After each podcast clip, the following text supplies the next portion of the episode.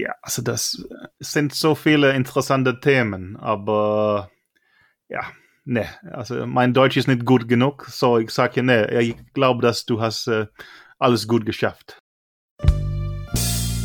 Hier ist Schachgeflüster. Hallo liebe Schachfreunde, herzlich willkommen zu Episode 60 des Schachgeflüster Podcast. Mein Name ist Michael Busse. Ich möchte helfen, das Schachspiel zu verbreiten und darum betreibe ich den Schachgeflüster Podcast und die Schachgeflüster Facebook-Gruppe. Heute habe ich einen ganz besonderen Gast bei mir. Vorweg, er versteht gut Deutsch, aber wir haben besprochen, ich stelle die Fragen auf Deutsch und er wird die Antworten dann auf Englisch geben. Und später bei der Tonbearbeitung übersetze ich das dann in eine Kurzfassung auch auf Deutsch. So, ja, jetzt zu meinem Gast. Er kommt aus Dänemark, ist Großmeister und sein höchstes Elo-Rating betrug genau 2700. Er ist fünfmaliger dänischer Meister im Schach, mehrfacher Teilnehmer an Schacholympiaden und wurde übrigens auch schon dänischer Meister im Shogi. Und in der gefühlten sekundanten Schach-Weltrangliste ist er die Nummer eins, denn er coachte zwei langjährige Weltmeister. Zunächst Vichy Anand und seit 2013 auch den aktuellen Weltmeister Magnus Carlsen. Außerdem gilt er als Schachcomputerexperte. Bezüge zu Deutschland gibt es auch viele, denn er spielte unter anderem in der Schachbundesliga und ich habe herausgefunden, sein Lieblingsgetränk ist Apfelscholle. ja, viele, gut, viele gute Gründe für ein Interview. Herzlich willkommen und jetzt versuche ich es mal auf Dänisch. Deilit et du er hier. Peter Heine Nielsen. Hallo. Ah, vielen Dank, Herr Michael. Ja, Peter Heine, ähm, das ist für mich wirklich eine besondere Ehre. Du bist äh, viel beschäftigt, ja, als äh, Sekundant von, von Magnus Carlsen. Deswegen vielen Dank erstmal. Äh, ich glaube, wir steigen gleich ein, äh, weil du hast noch einen Termin. Ich überlege ja immer, wie ich die Fragen strukturieren kann. Und dieses Mal ähm, habe ich versucht, das nach Orten oder Städten zu gliedern, die in deinem Leben eine besondere Rolle spielen. Und dann würde ich gleich mal mit dem ersten Ort anfangen ähm, nämlich Showley in Litauen. Ich hoffe, das ist richtig ausgesprochen. Ja, mehr oder weniger, ja. okay, ja, da wohnst du ja zurzeit mit deiner Frau und deinen äh, zwei Kindern. Und deine Frau ist ja nicht nur eine Top-Politikerin, sondern auch eine Top-Schachspielerin. Ich glaube, die Nummer sieben der Weltrangliste. Wie managt ihr denn das Berufs- und Familienleben gerade auch unter Covid-19-Bedingungen in so einer Schachehe? Well, it's obviously quite complicated. If anything, uh, you can say COVID is a help uh, because uh, I'm traveling much less than I used to. Because, uh, well, I would normally go to a ton of tournament with with, Magnus, but uh, like everybody else, I have basically been grounded for the last uh, 14 months. So, in that sense, it's convenient that I can spend considerable more time helping with the the, the, the kids. As you were saying, my my my wife uh, Viktorija Čmilytė Nielsen uh, used to be a, chess player, and, and well, you can say that as you pointed out, she is still number seven on the world rankings. But she has been a politician for like six years, but uh, especially for the last uh, well, six and a half months, she has been incredibly busy because she became the, the speaker of Lithuanian parliament. And that is, uh, well, it's not like it's just a full time job. It's a, well, uh, overwhelming uh, task. Uh, and then she's doing it uh, quite well, in my opinion, but obviously it takes a lot of time. So, well, family life is a bit stretched in that sense. Also, of course, uh, you mentioned we live in Šiauliai, which is the fourth biggest Lithuanian city, and for Danes or Germans, it's probably known for being a NATO air base with a lot of uh, uh, soldiers and and, and planes. Uh, but uh, well, of course, we will soon move to to the capital Vilnius and such. But that was sort of the update on the the, the family slash chess life of, of, of my small family. So, also hier wie versprochen die erste Übersetzung, damit ihr immer merkt, wenn ich zwischen dem Interview und der nachträglichen Bearbeitung hin und her wechsle, zeige ich euch das mit diesem Ton an, den ich gerade eingespielt habe. Zur ersten Frage hat Peter Heine Nielsen gesagt, ja, aktuell ist es natürlich kompliziert, aber Covid ist trotzdem in irgendeiner Form auch eine Hilfe für ihn, denn er muss jetzt weniger reisen. Normalerweise ist er mit Magnus Carlsen auf Turnieren unterwegs und momentan kann er so eben besser zu Hause mit den beiden Kindern helfen. Er hat zwei Jungs. Seine Frau war früher tatsächlich äh, Schachspielerin, die Nummer sieben der Welt ist sie immer noch und ist jetzt Parlamentssprecherin in Litauen. Das ist also der zweithöchste Politikerjob, den man in Litauen haben kann. Und das ist natürlich sehr zeitintensiv. Okay, Dann würde ich mal einsteigen in den schachlichen Teil und den ersten Halt gerne in Singapur machen. Ui. Da fand 1990 die Jugendweltmeisterschaft statt und du hast die Bronzemedaille geholt äh, in der Kategorie U18. War das für dich so eine Art Schlüsselerlebnis, so nach dem Motto, oh, ich kann ja ganz vorne mitspielen mit den, mit den Großen? Und da haben ja auch ganz andere prominente Namen damals mitgespielt. Yeah, I think it's a good point. I mean, uh, well, my career was a, has always been a bit like this. That uh, I really didn't expect these kind of things. For instance, well, I wouldn't say that chess was something was even my main hobby as a kid. I was playing just as much table tennis and football. But well, quite suddenly, and to my big surprise, also my parents, etc., I became the Nordic champion. And uh, well, that of course made me pay more attention to chess. At this point, of course, I started, I already cared uh, tremendously about chess, but the idea to win a medal was not really on my mind. And, and I, so I did. Then, well, the next, uh, well, I was actually only 17. So I tried again when I was 18 and I failed completely. But I think it shows a bit of at least some part of Scandinavian mentality. Not for all, obviously not Carlsen, and certainly not Larsen, who sort of uh, a bit too late became my sort of mental idol. I mean, I remember I visited Larsen at some point, and well, I spoke about the World Juniors in Buenos Aires, and I said I thought I did pretty well. I was number ten; it was better my, than my ranking. And Larsen was saying, well, maybe you should have tried to win. And uh, well, that I think illustrates the difference in mentality. Well, mine was just that.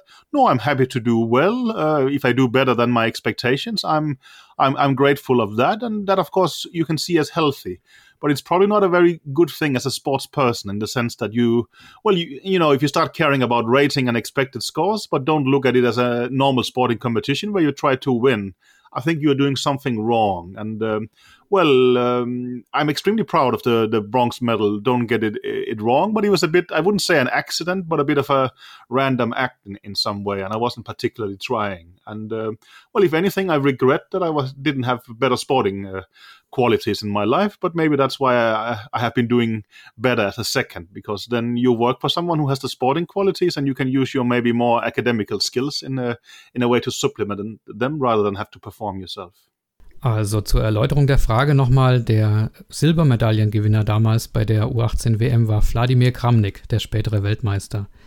Peter Heini Nielsen sagt, ja, ähm, das stimmt, das war damals ein bisschen überraschend, dieser Erfolg.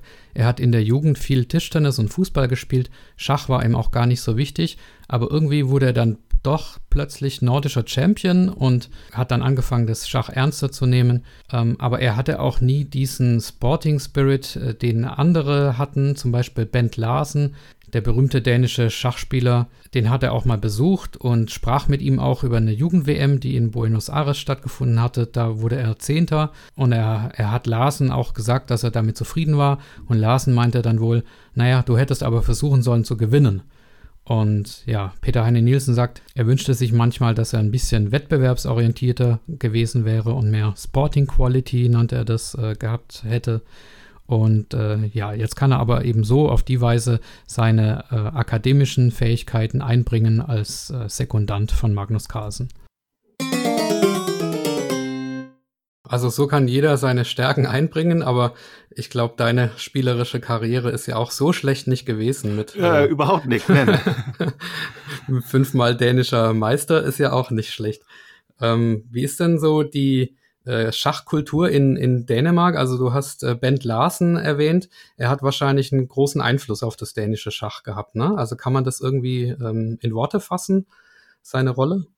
Yeah, I mean, Larsen had an incredible influence. Of course, uh, well, well, he had his own career, which he did incredibly well. No one has even come close to that. And in Scandinavian terms, of course, only Magnus has uh, managed to overdo that. Um, but if we look at his influence, I would say Larsen was an incredible influence on the generation coming after him, where which I'm probably well one of the the, the younger, and we can take like Curt Hansen, Lars Bo Hansen, Lars Schandorff, and, and Sune Berg also.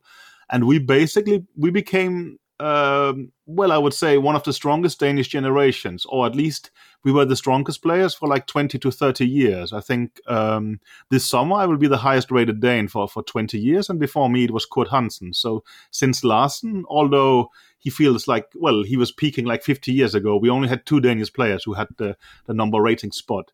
And uh, we are all a product of Larsen in the sense that, uh, well, we grew up all reading Larsen's books, Larsen articles in the Danish chess magazine and such. And this was a huge part of our influence. Of course, uh, many of us also later in, in, life started to, to visit Larsen and became friendly and such. So there, he had an incredible influence. Now, of course, we have uh, a new generation that is, uh, I would say, very little influenced by Larsen. I mean, well, they're like everybody else. They they grow up with computers and, and things like this, and Larsen for them seems something of the past. Of course, they may be influenced by my generation, which is influenced by Larsen, but then it becomes like uh, at least in the second uh, degree. But um, Larsen's influence. Um, of course, was incredible on, on the next generation. And uh, one shouldn't forget Larsen's influence on uh, more prominent players than Danes. I think, especially, well, uh, the current world champion Magnus Carlsen hasn't, uh, well, he, he, he's, he's obviously stating that his first uh, chess book was uh, a very small book of Larsen with the positional exercises that influenced him a lot. So I think just limiting Larsen's influence to Denmark is uh, is too little. But of course, in, in, in Danish terms, he had an incredible influence. So, die Frage war nach Bent Larsen. Der hatte eine einzigartige Karriere, sagt Peter Heine Nielsen, und in ganz Skandinavien hat es quasi nur Magnus Carlsen getoppt. Der Einfluss von Larsen bezieht sich auf die Generation nach ihm. Peter Heine selbst gehört da eher noch zu den Jüngeren. Da hat er noch ein paar andere aufgezählt, äh, Lars Bo Hansen zum Beispiel, Kurt Hansen.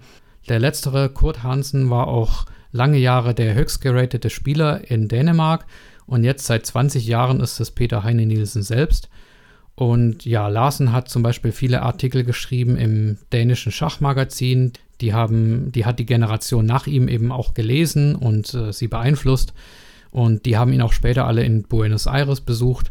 Die heutige Generation, so sagt er, die wächst eher auf mit dem Computer und der Einfluss ist quasi nur noch indirekt sozusagen zweiten Grades.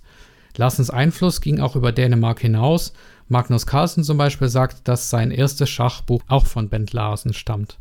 Ja, Bent Larsen, wer ihn nicht kennt, ähm, gilt als einer der stärksten Spieler, der nie Weltmeister geworden ist. Ja, und er lebt ja auch in der Eröffnung erstens B3 äh, immer noch weiter, ja. die ja nach Larsen benannt ist auch und die, die Magnus ja auch neulich in einem Online-Turnier gespielt hat. It was, he played it at my birthday, so I think it was a small present to me. Ah, okay, ja, das ist ja nett. Ja, schön. Ja, dann gehen wir weiter auf Weltreise. Die nächste Stadt, also das ist nicht chronologisch geordnet, sondern einfach durcheinander. Die nächste Stadt ist Moskau, eine der Hauptstädte des Schachs. Und du warst ja auch schon mehrmals dort. Ja. Ich habe mir notiert, 91 hast du äh, Michael Botwinnik getroffen. Ja. 94 äh, die äh, eine tolle Leistung bei der Schacholympiade und 2012 als Sekundant von Vichy Anand die WM gespielt äh, gegen Gelfand. Was ist denn deine Top-Erinnerung an Moskau? Well, I mean, probably some of these, but there is even, for instance, a, a Dvoretsky training camp uh, some years later where we debated endgames uh, together with Light Tower for two weeks, which I really loved. I have great mem- memories there with, with Magnus, but let's take them in, in the order you mentioned. Um, well, 1991 is, is interesting because, um, well, as you said, I, I met Botvinnik there by, by chance in the Central Chess Club. But of course, um, these days going to the Central Chess Club was just an amazing experience. Well, you have to remember I was like an 18 year old kid, uh, completely in love with, with chess. And uh, just observing the Central Chess Club was uh, a huge cultural uh, difference or shock. I mean, well, as I said, we meet Botvinnik, but also I think Ivanchuk was there uh, and such. You see these huge, uh, prominent, uh, talented players getting training. You see a lot of famous coaches and such. And uh, well, at that point, uh, it was before the, the final collapse of the Soviet Union, so they would also welcome us very much as as a Western guest, and we would get a tour both of the chess club and of Moscow and such. But my main aim was actually that we were traveling back and forth from from Chelyabinsk, where I was playing a strong uh, grandmaster tournament. So my way to sort of get uh, this uh, well you can call it soviet chess culture was basically i played uh, some tournaments in uh, well even in siberia of uh, chelyabinsk and kemerovo. I went to sort of um, azov and oryol in uh, ukraine. And of course i also played a lot in in belarus in in minsk and pinsk. And uh, well even got my last grandmaster number of these places. And well that was my exposure to both the collapse of the Soviet Union, but also their their chess culture, and this was very interesting. Then, of course, you mentioned uh, that I became a grandmaster in uh, in 1994, or well, for me, probably more that I played my my first chess Olympiad, which is a, a great experience, and also I managed to win a bronze medal on on my board there. It was um, again, you know, as I said before. Sorry, was nicht eine Goldmedaille an Brett 3? Nee. Nee, gold medal. Uh, sorry, uh, gold medal was later in the European Championship. There, I, I got bronze. I think somewhere it's listed as uh, silver, but there was some problems with the medal. I have it at my wall, and it's it's of bronze, so I'm pretty sure about pr- pretty sure about that one. But uh, well, again, I didn't expect to do well. I was generally just very happy to play and such, and I even fell ill during the event. But it was clear that I played better than uh, I expected, and I had uh, uh, a, a, very good result in my first outing there. And that, of course, is a huge experience. You understand Kasparov is playing, you're playing on the stage with him now and then, and things like this. And it's just, uh, well, it's a, a dream coming true. I mean, I, well, of course, uh, well, there will always be some chess political fights about Olympiad, and I remember that the Danes, uh, well, federation was you know, complaining about how much we should get to uh, be paid to play, and I think, uh, well, my dad was telling me, well, if you have to, you will pay to play. This is just too big an experience. And this is, well, you understand, the first time you play an Olympiad, it's just an amazing thing. Then later in life, of course, you care about the room hmm. is big enough and all these kind of things. But, uh, but for me, it was just um, amazing. And of course, I look uh, back to it with a lot of uh, pleasure.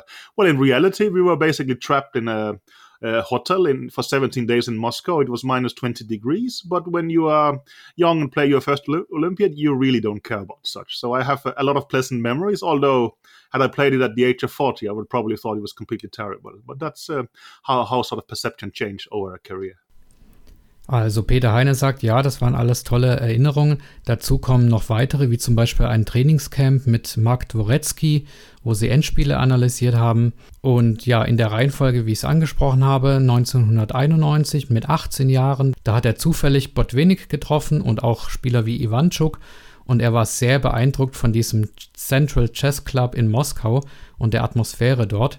Eigentlich hatte er da ein Großmeisterturnier in Sibirien gespielt und ist dann hin und her gereist und er sagt auch noch, dass er früher sehr viel in den ehemaligen Sowjetrepubliken gespielt hat. Und das hat er jetzt nicht gesagt, aber ich habe es woanders gelesen. Er, äh, Peter Heine Nielsen gilt tatsächlich auch als Spezialist und Experte für die sowjetische Schachschule. Ja, die äh, Schacholympiade dann später, da hat er eine gute Leistung erzielt, eine Bronzemedaille für die drittbeste Brettleistung an seinem Brett.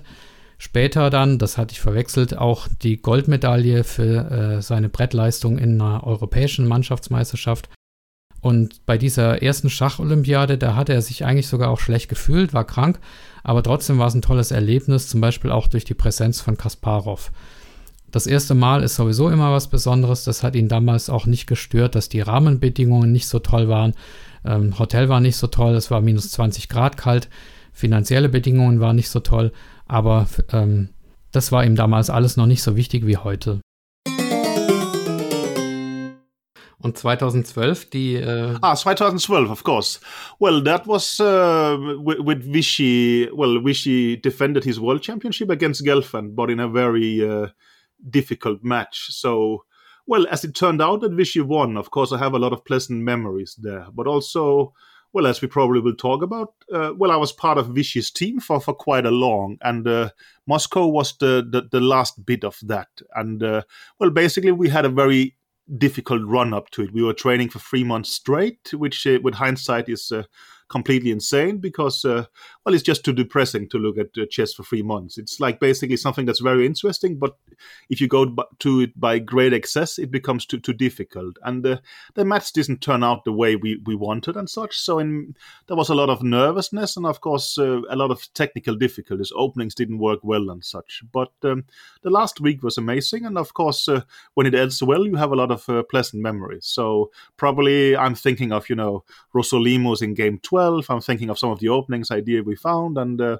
well, also the relief and uh, when it worked out and such. So it turns out well. Of course, also, well, Moscow is an interesting venue, as again. Um, uh, Soviet had has a huge influence on chess, and of course, um, well, you will see a huge level of uh, education in uh, well, uh, well, the interest in chess. There will be a completely f- full packed hall. I especially remember the playoffs where they were full of people, and I think also I realized that, except us, everybody was rooting for Gelfand, which is fair enough uh, and, and, such. But um, well, we didn't manage to make the, these fans happy, luckily from my perspective. But of course, it's a special atmosphere to, to be part of a a world championship match in the in the let's say historical chess city uh, of the world.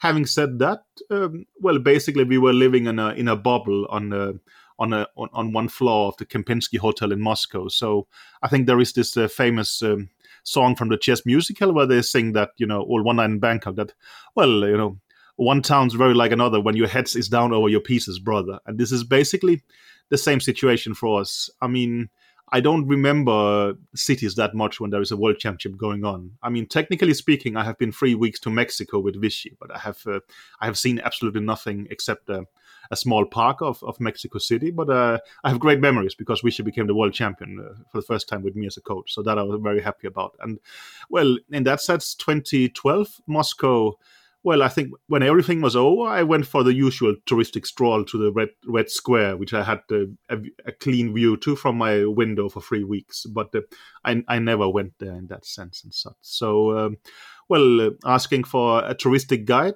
from where I have been at the World Championship is asking too much. There, you you care about completely different things, unfortunately. Okay, bevor ich übersetze, möchte ich erstmal noch ein bisschen Ordnung reinbringen, und zwar in die Reihenfolge der Schach-WMs. Also 2007 hat sich Arnand erstmals in einem Rundenturnier die WM geholt, 2008 dann in Bonn den Titel gegen Kramnik verteidigt, 2010 in Sofia gegen Topalov, da werden wir später noch drüber sprechen, und jetzt eben 2012 in Moskau gegen Gelfand, wie gerade erwähnt. Peter Heine Nielsen hat ihm da jeweils geholfen.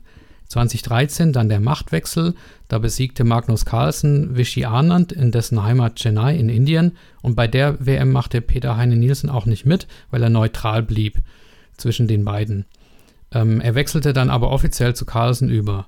2014 in Sochi verteidigte Carlsen dann wieder gegen Anand seinen Titel, 2016 in New York gegen Karjakin und 2018 in London siegte er gegen Caruana. Ja, jetzt aber zurück zu 2012 in Moskau gegen Gelfand. Also Peter Heine Nielsen erwähnte, dass die Vorbereitung schwer war, weil sie ein dreimonatiges Trainingslager gemacht haben. Das Match selber war auch schwierig. Eröffnungen haben nicht richtig funktioniert. Die Zuschauer waren fast alle für Gelfand und sie waren die ganze Zeit im Hotel Kempinski in Moskau. Aber am Ende ging es gut und er hat deshalb auch unterm Strich gute Erinnerungen. Und Moskau ist eben auch insgesamt ein interessanter Ort für Schachspieler aufgrund des großen Interesses der Leute am Schach wobei er von der Stadt erst nach der WM ein bisschen was gesehen hat, weil er sich auf das Turnier fokussieren musste. Ja, also das ist natürlich verständlich, dass ihr euch da auf die Arbeit konzentriert. Ho hoffentlich, ja. okay, dann machen wir einen großen Sprung von Moskau nach Wattenscheid. Ui. Da hast du nämlich einige Jahre in der Bundesliga gespielt und dann auch ähm, mehrere Jahre im Dream Team von Baden-Baden mit denen du auch mehrfach deutscher Meister geworden bist und jetzt, glaube ich, für Deizisau. Ja. Äh, ja, wo hat es dir denn am besten gefallen und was sind deine schönsten Erinnerungen an die Bundesliga? Well, I think again it becomes like uh, different times for different needs. Uh, well, Wattenscheid will always be very close to my heart. And uh, i mean i remember so many of the, the good memories there and uh, and such. And i'm also so glad they kept me. I mean uh, well i think that uh, they decided to import me as their first uh, well really strong foreign player and uh, in the second league. And i started out by losing to uh, a Belgian IM in, in, in, the second league and such. But luckily they kept me, and it was extremely good for my my chess development. I mean, I got to play a, a very high board in the Bundesliga for basically like ten years, and we were always like fighting for to avoid relegations. Well, one year we were doing well and was almost in the top, but sort of it gave me a chance to play against very very strong chess players. And it was uh, extremely good for my for my chess development. It was also great socially and such. I mean uh, well we used to stay at a, a private uh, place of uh, a guy called uh, wilfred schroeder which uh, i have so many fun moments with. And um, i mean no, this was just amazing in terms of, of chess development, and that I would really recommend to to to everybody that uh, well. I mean, of course, there is pluses when playing in an extremely strong team. But if you're a young player, if you can get a top board in the Bundesliga, there's just no better school in that sense. And this was uh, tremendous for me. Well, I would go back and forth from Denmark by by train, and it would be difficult and such, of course. And uh, well, it was tiring, but I mean, it's one of the best decisions I had, both terms of, of socially and, and, and chess wise and such. But well, fast forward 10 years uh, from there, I started to be much more of a professional chess player. And, uh, well, I, you get an offer from Wattenscheid. And, um, well, at that point, it started to sound tempting. Obviously, Wattenscheid is paying better. You know, you can travel comfortably by, by plane and things like that. And also, well, I was getting an older person. I should care maybe more about uh, money and having a family and these kind of things. So, I mean, it's not like uh, I can say Wattenscheid was amazing or that um, Baden were amazing. They were both amazing, and so is Deizisau. But they were very good for me at, at, at different uh, times of, of my life. And of course, in Baden, well, it was convenient. I could uh, travel to the same tournaments as Vishy, which I had started working for and such. Um, but um, of course, well, what I really like in Wattenscheid was that um, I think I made a difference for them and they made a difference for me. While when I played in Baden, I think one year I was checking what would have happened if I had lost all my games. Uh, and of course, Wattenscheid would have been champions anyway. So you don't make much of a difference. While, of course, in Wattenscheid, you can really make a difference and they can make a difference from you. So, well, if I can only choose uh, one, I, am I'm, I'm sorry for, for my present clubs, but I would definitely choose Wattenscheid and such. But uh, I, I loved all them at the, at the right times, uh, I think, and they were very good for me. So, um, I mean, these places you mentioned, of course, has uh, a lot of uh, relevant memories for me. I mean, this has been like, well, a huge part of my chess career. Ja, Wattenscheid wird immer in seinem Herzen bleiben, sagt Peter Heine Nielsen. Da hat er als ausländischer Spitzenspieler die Möglichkeit bekommen, gegen hochkarätige Gegner anzutreten und das war super für seine Entwicklung und er würde auch jedem jungen Spieler so eine Entscheidung empfehlen. Bei den Spielen haben sie dann bei einem Herrn namens Wilfried Schröder übernachtet und das fand er auch so sozial gesehen und vom, und vom Zusammenhalt im Nachgang sehr schön. Zehn Jahre später bekam er dann ein besser bezahltes Angebot von Baden-Baden. Er hat im Podcast Wattenscheid gesagt, aber da hat er sich wohl versprochen, also es war Baden-Baden.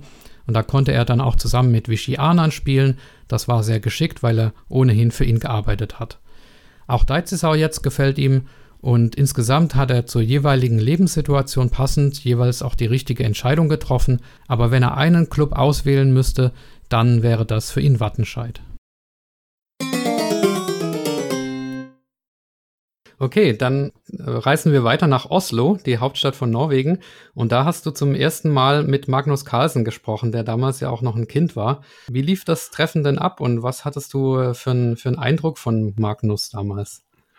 Well, uh, Oslo and Magnus actually becomes quite later. I mean, uh, I think the first time I went to Norway, I was uh, zero years old. I mean, Norway has always been a huge holiday destination for, for my family, and my my aunt is living there and such, and still do. So I have been very closely connected to to, to Magnus. Uh, sorry, to, to to Norway. Magnus was a bit more of a, a coincidence in the sense that. Um, I was uh, doing some coaching for the Norwegian youth, but sort of youth being quite older than Magnus. And uh, well, uh, at some point there was a training camp where I was doing the the older team, but there was also some very young group of kids that I was visiting for like one hour doing some lecture. And uh, well, Magnus was there, and of course you paid that you noticed him immediately in the sense that well whatever you had a question uh, he would be the first one to to answer it and such. And uh, that of course made an impression. Also when we had a break uh, during lunch well he would talk all the time. And i remember he was very disappointed that i couldn't give him some more exercises because i hadn't prepared any and i was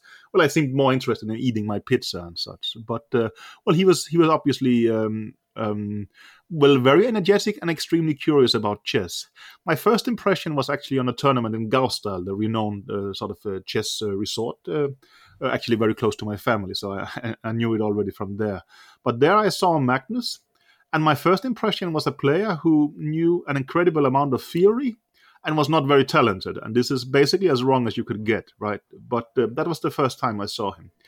But, um, well, we got to know each other in this uh, training camp in, in Oslo, and I think uh, I spoke with his father, and we decided I should visit him for a couple of days. And then we started having this kind of, well, you can call them training camps, you can call them that the two best uh, Scandinavian players meet up and chat about chess and such, or well, if you look at it from the outside, it could also look like Magnus coming to my city in Denmark and having holidays together. Uh, sort of, well, we would talk about chess, we would play football, we would watch football, we would go to the cinema. I mean, basically, Magnus became a very good colleague or training partner. But the difference being that he was 13 or 14 years old, which of course is very strange. But well, it's important to remember we were the two strongest players in Scandinavia, and we both cared tremendously about chess. So, well, we got some kind of uh, work slash friendship relationship, which later developed into me becoming his coach. Of course, as as you mentioned, from 2013. Well, it's been my main occupation, but um, even in the years before, we had sort of uh, you know some closer or some looser connections. For instance, I was with him for like uh, three weeks to Khanty-Mansiysk when he qualified for the candidate at I think the age of 15, beating Re- Fischer's record, and also. Well, he would come to some Vishy training camps and play training games, which is also described many places in literature. So, well, we had um, a, a, a, loose, friendly sort of uh, uh, mutual benefit connection for, for quite a while. And since 2013, I have been employed as a full time job uh, helping him. Also zu Norwegen hatte Peter Heine Nielsen immer schon eine enge Verbindung. Das war zum Beispiel auch für seine Familie oft ein Ferienziel. Und das erste Mal, als er mit Magnus gesprochen hat, war in einem Trainingscamp. Das hat er für ältere norwegische Jugendliche abgehalten. Aber es gab auch eine jüngere Gruppe mit Magnus dabei. Und äh, da hat er eine kleine Vorlesung gehalten. Und da ist ihm schon aufgefallen, dass Magnus immer der Erste war, der die Fragen beantworten konnte. Und in der Pause war es dann so, dass Magnus enttäuscht war, dass Peter Heine ihm äh, keine Zusatzaufgaben geben konnte, weil er keine vorbereitet hatte. Später gab es dann mehr Kontakt mit ihm, auch mit seinem Vater. Sie haben gemeinsam Schach gespielt und sind auch ins Kino gegangen und so weiter. Am Anfang war das aufgrund des Altersunterschiedes ein bisschen komisch, aber es gab immer trotzdem eine Zusammenarbeit zwischen den beiden, weil sie einfach die stärksten Spieler Skandinaviens waren. Ähm, Magnus war zum Beispiel auch bei einigen Trainingscamps von Vichy Anand dabei als Sparingspartner und seit 2013 ist es tatsächlich der Hauptberuf von Peter Heine Nielsen, Magnus Carlsen zu trainieren. Ja, also über deine Sekundantentätigkeit für Vichy und Magnus möchte ich nachher natürlich nochmal ausführlicher sprechen. Aber ich habe noch einen, einen anderen Ort vorher. Und zwar äh, ist das Hamburg. Ah. Und zwar das Büro von Chessbase im Jahr 2006. Und ich glaube, in Bonn fand damals dieses, dieses Rematch von Wladimir Kramnik mhm. gegen Dieb Fritz statt. Aber ich glaube, du warst äh, damals in Hamburg, wenn ich es richtig weiß, zusammen mit, mit äh, Matthias Wüllenweber von Chessbase. Und ihr habt ähm, im Vorfeld dem äh, Dieb Fritz, dem Computer, also mhm. quasi bei der Eröffnungsvorbereitung gegen Kramnik äh, geholfen. Ähm, was hast du da gem äh, gemacht? Also wie kann man einem Computer denn, denn überhaupt helfen? Denn Dieb Fritz war ja zu dieser Zeit auch schon äh, sehr stark.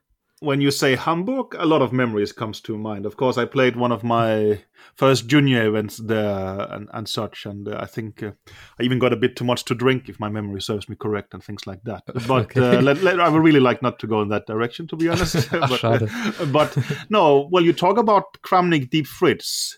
Yes, I was part of the team preparing Fritz for the openings, and uh, well, I had one very memorable uh, meeting in uh, in the Chessbase offices in Hamburg. I mean, well, it's me and Wullenweber and Feist, and I forgot who the two others were, but we were basically debating the opening repertoire. What was very interesting for me is that, of course, uh, well, no disrespect, um, I'm a much better chess player than uh, Feist and Wullenweber, and they are much better programmers than me. But when we looked at a chess position, well, I would generally look at it as a completely whole picture and say, well, you know, there is pros and cons. While they will go through it mathematically, say, ah, oh, there's a pawn weakness there. That's minus 0.1 pawn. Okay, this pawn is strong. That's plus 0.2. So they would think as programmers and sort of fragment the position like this. And this was uh, quite re- interesting for me.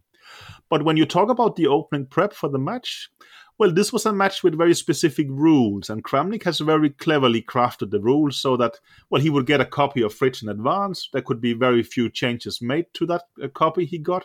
Also, the opening book could be made freely before the match, but during the match, you could only make very few changes and such.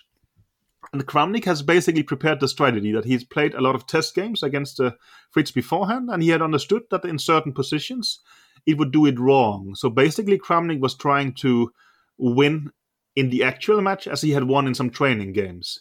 And that we understood after game one or two. So there was a lot of hectic activity. I remember at night where, well, I was sort of pushing them to say, okay, Kramnik is trying to trick us. He understands that, uh, well, he has played a lot of training games. So my task basically came that we will try to play a lot of very, very surprising openings. Not, you know, not like b4, but that in Sicilian, for instance, the last game, we played bishop c4. We tried to drag Kramnik into a lot of side lines in so that he actually had to face the machine and not be based on his preparation. And that worked quite well because when it becomes human against machine, even at that time, but of course especially now, it's basically a hopeless task for for for the human and such. But it was just it was very interesting for me to be to be part of that experience and such, and they treated me very nice and such. Even gave me a, a bonus, so I assume they they were very happy with all the attention and the result they got and such. So uh, no, it was a very enjoyable experience. Also, especially in the sense that it was unusual to work with professional programmers rather than uh, chess experts and such. And this was um, no, that was a um, that was a great experience, and I'm glad you reminded of me because I have forgotten it a bit. An Hamburg hat Peter Heine Nielsen viele Erinnerungen. Er hat sogar einmal zu viel zu trinken bekommen, aber da will er nicht näher drauf eingehen. Ja, er war Teil dieses Teams, eben den Computer Fritz, Deep Fritz, für Eröffnungen vorzubereiten im Kramnik-Match und er erinnert sich an dieses Treffen mit Matthias Wüllenweber und Matthias Feist von Chessbase und für ihn war sehr interessant, dass die anders über eine Position dachten, mehr so mathematisch. Die haben die Positionen so fragmentiert in Einzelbestandteile, während er sie als ganzes Bild immer gesehen hat. Kramnik hat sich sehr gut vorbereitet, hat sich vorab eine Kopie von Deep Fritz geben lassen, um ihn, um ihn zu verstehen und seine Schwächen zu analysieren. Und nach ein oder zwei Partien hat Peter Heine Nielsen dann verstanden, dass Kramnik so spielt wie in, in seinen Trainingspartien gegen Deep Fritz. Und er hat dann auch darauf gedrängt, dass die Taktik geändert wird in Richtung ungewöhnlicherer Eröffnungen. Das heißt, äh, Deep Fritz hat dann mehr Nebenlinien gespielt sodass Kramnik tatsächlich gegen den Computer antreten musste und aus der Vorbereitung war. Damit hatten sie dann auch Erfolg und das Deep Fritz-Team war mit ihm und auch mit der öffentlichen Aufmerksamkeit sehr zufrieden und für ihn ist das auch eine sehr schöne Erinnerung. Wo wir gerade über Schachcomputer sprechen, äh, gibt es noch eine andere wichtige Stadt und zwar London. Ja. Und zwar war das im Jahr 2017 am 5. Dezember. Da hast du gerade Magnus Carlsen zu den London Chess Classics begleitet. Und dann kam ähm, die Vorstellung von DeepMind ähm, bezüglich des Programms Alpha Zero. Ein, ja, ein Wunderprogramm, das sich in vier Stunden selbst Schach beigebracht hat und äh, ja plötzlich den besten Computer der Welt bis dahin, äh, Stockfish, besiegte. Mhm. Und ähm, da gibt es so ein schönes Zitat von dir in der BBC, ähm, das ich gerne auch mal vorlesen möchte. Ja. Ähm, das lautet, ich habe mich immer gefragt, wie es wohl wäre, wenn Außerirdische auf der Erde landen und uns zeigen, wie sie Schach spielen. Jetzt weiß ich es. Also das war tatsächlich sensationell und revolutionär für dich, ne, Alpha Zero? I, I mean, you know, it's one of the few times in life where you have this feeling that uh, if it wasn't because you were experienced it, you would think it's not possible. Uh, simply, well, it, it, I mean, well, you understand that that morning I sit there. I'm working for the by far best players in the world, Magnus Carlsen, and I'm his helper. And I'm using the best technology that I believe exists, which is called Stockfish. I mean, well, we are supposed to be on the top of the world, and we're actually sitting in London by coincidence because of a chess tournament. But it turns out that you know, well, Stockfish gets beaten by Alpha Zero and complete not just beaten, it actually gets completely crushed. So what we think is basically correct and is the best technology and has the best understanding of chess turns out to be much more flawed than I would have expected. It's basically like, well, that's the you know analogy to a more intelligent species. That basically, well, suddenly you get this. Okay, well, things I believe in turns out to be wrong. There seems to be a much bigger le- layer, both in terms of technology and in chess understanding and such. Of course, it becomes much more complicated um, while sort of you go into details. And of course, Stockfish, uh, well, uh, managed to fight back, and Stockfish was not that bad, etc., and, and so on. But still, it was like a paradigm shift in a way. Also, well, we used to all uh, believe that, uh, well, chess should be solved by stockfish kind of engines that uh, to a certain extent is brute force and is programmed by humans while what um, deepmind uh, did with alpha zero was to prove that uh, neural networks actually could uh, much enrich, enrich our game. And uh, well i would say that neural network has been amazing for chess. Uh, hopefully they will be even more amazing for for the world because also what one should understand that while stockfish and such are impressive uh, things of AI. They are very chess specific. Well, what uh, DeepMind did with AlphaZero, well, basically has nothing to do with chess. It has to do with science and neural network. It's just managed to get an even better result. So, I mean, uh, well, AlphaZero is uh, amazing at Go. It's amazing at uh, Shogi, and it can be amazing at well all kind of things. And uh, that's well, that's why DeepMind is um, a, a, multi-billion uh, company, while Stockfish is a piece of uh, uh, very impressive free freeware and such. But um, no, this is, has been well, just incredibly fascinating, and well, of course, it's been very interesting to understand neural network. But from a chess player perspective, there is also a lot because of course, we were generally right about most things in our chess understanding, but also some places we were wrong. I mean, I have written this article about, for instance, the, the, the flank pawns, but there is different things where it turned out that we got some kind of correction. And this was uh, very interesting. And I think also, well, you would see quite quickly in the the, uh, the year afterwards that the openings would become more interesting on, on top level. Everybody started studying with neural networks, and it's still somewhat the, the case. And well, now it feels like long ago, but just go back to the last World Championship match.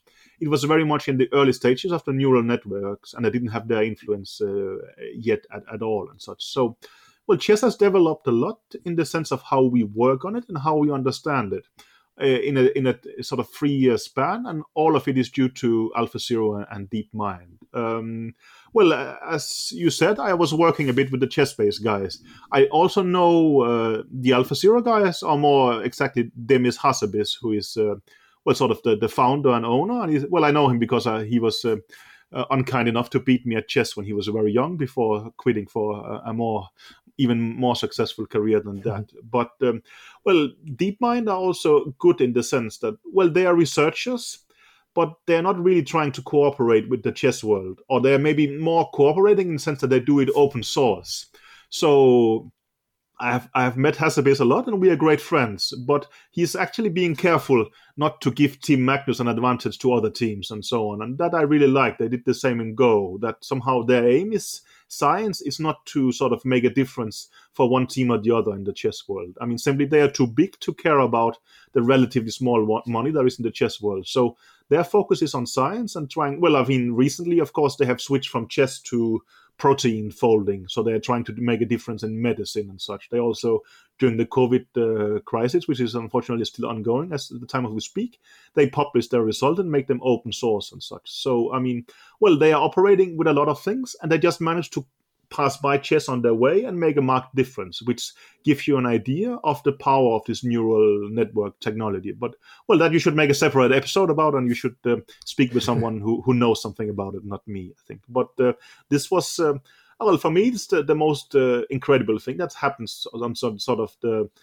you know more conceptual intellectual basis in, in, in chess uh, it's uh, no that's simply mind blowing Okay, also Peter Heine Nielsen sagt, dass es solche Momente ganz wenige gibt. An dem Morgen war es so, dass er da sitzt, arbeitet mit dem besten Schachcomputer der Welt, Stockfish, und dann kommt die Nachricht, Stockfish wird von AlphaZero weggefegt und plötzlich ist Stockfish überhaupt nicht mehr die Autorität, die es vorher war. Es war also ein richtiger Paradigmenwechsel. Auch was die Technik angeht, mit neuronalen Netzwerken statt wie Stockfish mit reiner Rechenkraft. Also technisch ist es interessant, aber es gab auch schachliche Erkenntnisse, zum Beispiel das Vorstürmen mit dem Haarbauer, worüber er auch einen Artikel geschrieben hat. Und auch darüber hinaus, was Eröffnungen angeht und so weiter. Peter Heine Nielsen kennt den Gründer und Eigentümer von DeepMind, Demis Hassabis, äh, von Jugendturnieren und er hat mit ihm gesprochen und sie wollen das Schach auch gar nicht zugunsten eines Spielers beeinflussen, sondern haben Ziele, die weit über das Schach hinausgehen, vor allem in der Wissenschaft und in der Medizin. Und er meint, äh, ja, da könnte man eine ganz eigene Episode drüber machen über Alpha Zero, aber das äh, sprengt natürlich den Rahmen. Wer mehr darüber erfahren will, das Buch Game Changer. Das Buch Game Changer beleuchtet noch viele weitere Hintergründe von Alpha Zero und Peter Heine Nielsen war auch schon bei meinem Podcast-Kollegen Erik van Reem zu Gast und hat mit ihm unter anderem auch über Schachvarianten gesprochen. Mm, und zwar war das so, dass man mit AlphaZero austesten konnte, wie sich das Spiel verändert, wenn man zum Beispiel die Rochade verbietet, wenn man seine eigenen Figuren schlagen darf und noch weitere spannende Varianten wie Torpedo Chess und so weiter. Da kam ich leider nicht dazu, danach zu fragen, aber das könnt ihr bei Erik van Riem anhören. So, jetzt weiter im Interview. Ja, also faszinierend äh, in der Tat. Aber ja, wir können es nur streifen, das Thema äh, heute. Äh, verstehe, ja. Ich würde ähm, aber sehr gerne noch mal genauer zu deiner Sekundantentätigkeit kommen. Also für die Hörer, die vielleicht auch etwas neuer beim Schach sind und gerade durch das Damen-Gambit äh, hier auf den Podcast gekommen sind, kannst du noch mal beschreiben, was macht denn ein Sekundant für einen Weltmeister oder, oder für einen Top-Schachspieler? Ähm, was ist da die genaue Tätigkeit? Ist das ein Fulltime-Job oder hilfst du da immer nur kurz vor den Turnieren? Äh, wie, wie funktioniert das? Yeah, I think it really depends uh, who you're working for. I have experience working for two persons. Well, with Vichy, well, it was extremely interesting chess work, but also very hard. I said that we have like a, a three months training camp where, well, we sort of would work 10 to 12 hours a, a day before the World Championship in Moscow during Vishy's matches. Well, there is books written about that and such, and sometimes we would ba- barely get any kind of sleep. And this was incredibly interesting and in, intense, but also very hard. And uh, I would say again, like with if you compare Wattenscheid and, and as we spoke of, that they are interesting, but uh, at the right times in your life. I mean, again, when you suddenly get gets older and starts to have a family, you maybe appreciate more things. So, for instance, for for Magnus, I wouldn't say the job is easy or unstressful, but it's not uh, as time consuming as with Vishy. Um, I work a lot more from from home, for instance, and when I go to tournaments with Magnus, a huge part of it is also being there as a friend. So we will play card in the evening, we will go for walks, we will play football or watch football. But of course, I'm still responsible for the chess openings and such. So uh, it's just uh, not as in, as intense with with with uh, with Vishy. But well, with Magnus, I still have to be the the chess expert, and I also have to maybe well lead his analytical team, or at least be in touch with his analytical team, while at the same time also help him with. Um, well, just um, human things, or maybe some stress-related things uh, as, as a chess coach. So, I mean, well, with Magnus also, well, with Vishy, it was obvious Vishy was much more experienced than me, and I brought a lot of energy and I brought a lot of uh, analytical power.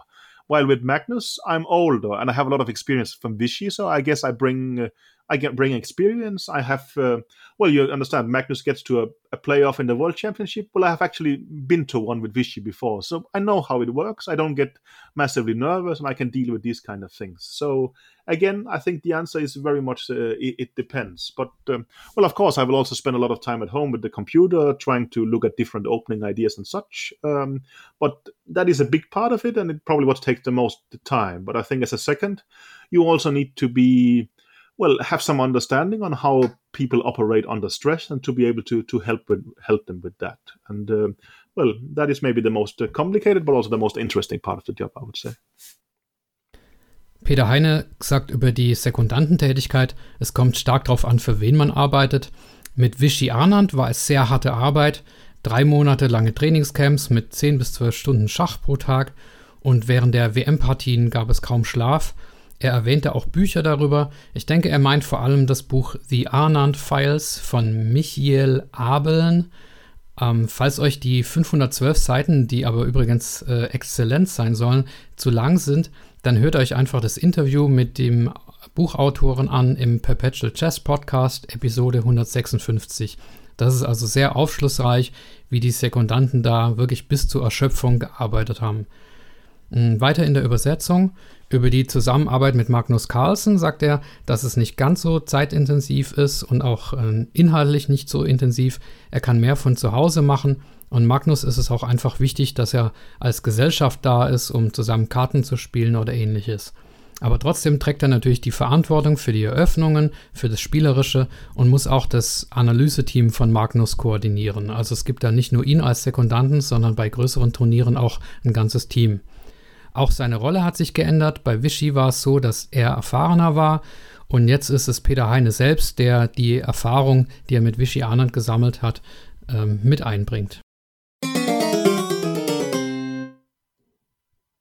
Ja, also wie du sagst, du warst bei vielen Weltmeisterschaften auch und eine davon würde ich gerne herausgreifen und das ist auch der nächste Ort auf unserer Reise, nämlich Sofia. Mhm. Es gibt eine ähm, Podcast-Folge mit Ben Johnson und, ja. äh, und dir und ihr habt quasi die ganze Folge über dieses eine Match und speziell auch über die letzte Partie äh, gemacht und äh, das fand ich sehr spannend, wie du die, die letzte Nacht vor dieser entscheidenden Partie geschildert hast, äh, wie, wie du das geschildert hast.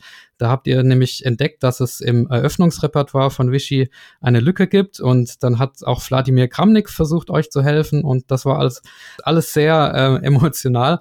Kannst du das nochmal für die, für unsere Hörer schildern, wie diese Nacht verlief? Das war ja wirklich unglaublich. Yeah, well, it was a special situation, right? It's uh, game 12 is happening, and there's uh, well, there's a special rule that before the last game in the World Championship matches, there's an extra free day, and generally Vishy had a lot of problems in the opening phase uh, with Black, and we had to come up with some uh, uh, well concept. Basically, we have been playing the Slav and the Grünfeld, but we we were getting getting to use all our ideas and we were sort of running out. Also, well, Topalov had this famous supercomputer, so we were afraid we were behind technologically. So, well, we had some talks and decided it was time to surprise, well, to play a big surprise, or rather, Vishy was saying, okay, I'm fed off with the the Slav for this big game. Let's uh, prepare the Queen's Gambit uh, declined. And uh, well, we had a bit of a starting point, but not too much. But um, apart from our usual team, as you describe, well, we had both uh, Kramnik helping us and we had Kasparov helping us, and we even had Magnus a bit on standby, but more sort of on a in a friendly manner. Also, it was important to understand that both Kasparov and and uh, Kramnik saw each other as pro- probably very bad uh, enemies, and they definitely didn't know that both of them were helping. And I think uh, even at some point, I remember Kasimjanov was a Skype call with Kramnik, and uh, Vishy was on a Skype call with Kaspar. And I thought, okay, if they can actually hear each other, it's bad. So I ran and quickly closed the door so they couldn't hear each other. But it was basically a situation of, of panic where we had like 30 hours to get a repertoire ready for Vishy. And uh, well, in this very long podcast, uh, there well, I think I try to describe in detail the waves that there is this huge optimism and excitement with having a new opening. Then suddenly, at night, things starts completely collapsing. And I think, well, Vishy went to bed at 11 o'clock. We thought it was all great. And I remember having breakfast again with him uh, nine hours later, and everything was great again. And Vishy didn't really get to know that things was pretty bad. Well, I think I, maybe I told him slightly, yeah, there was one or two problems. But in these nine hours, everything was collapsing. I mean, uh, well, some of us was basically in tears because you understand that, well, if one opening suddenly, well, one part suddenly collapses, it correlates into all the others. And, um, well, Kramnik sort of went rouge and started looking at the Nimzo-Indian instead. Uh, I was collapsing of tiredness, so I went to bed. Kasimjanov was looking at some stuff but couldn't get it work.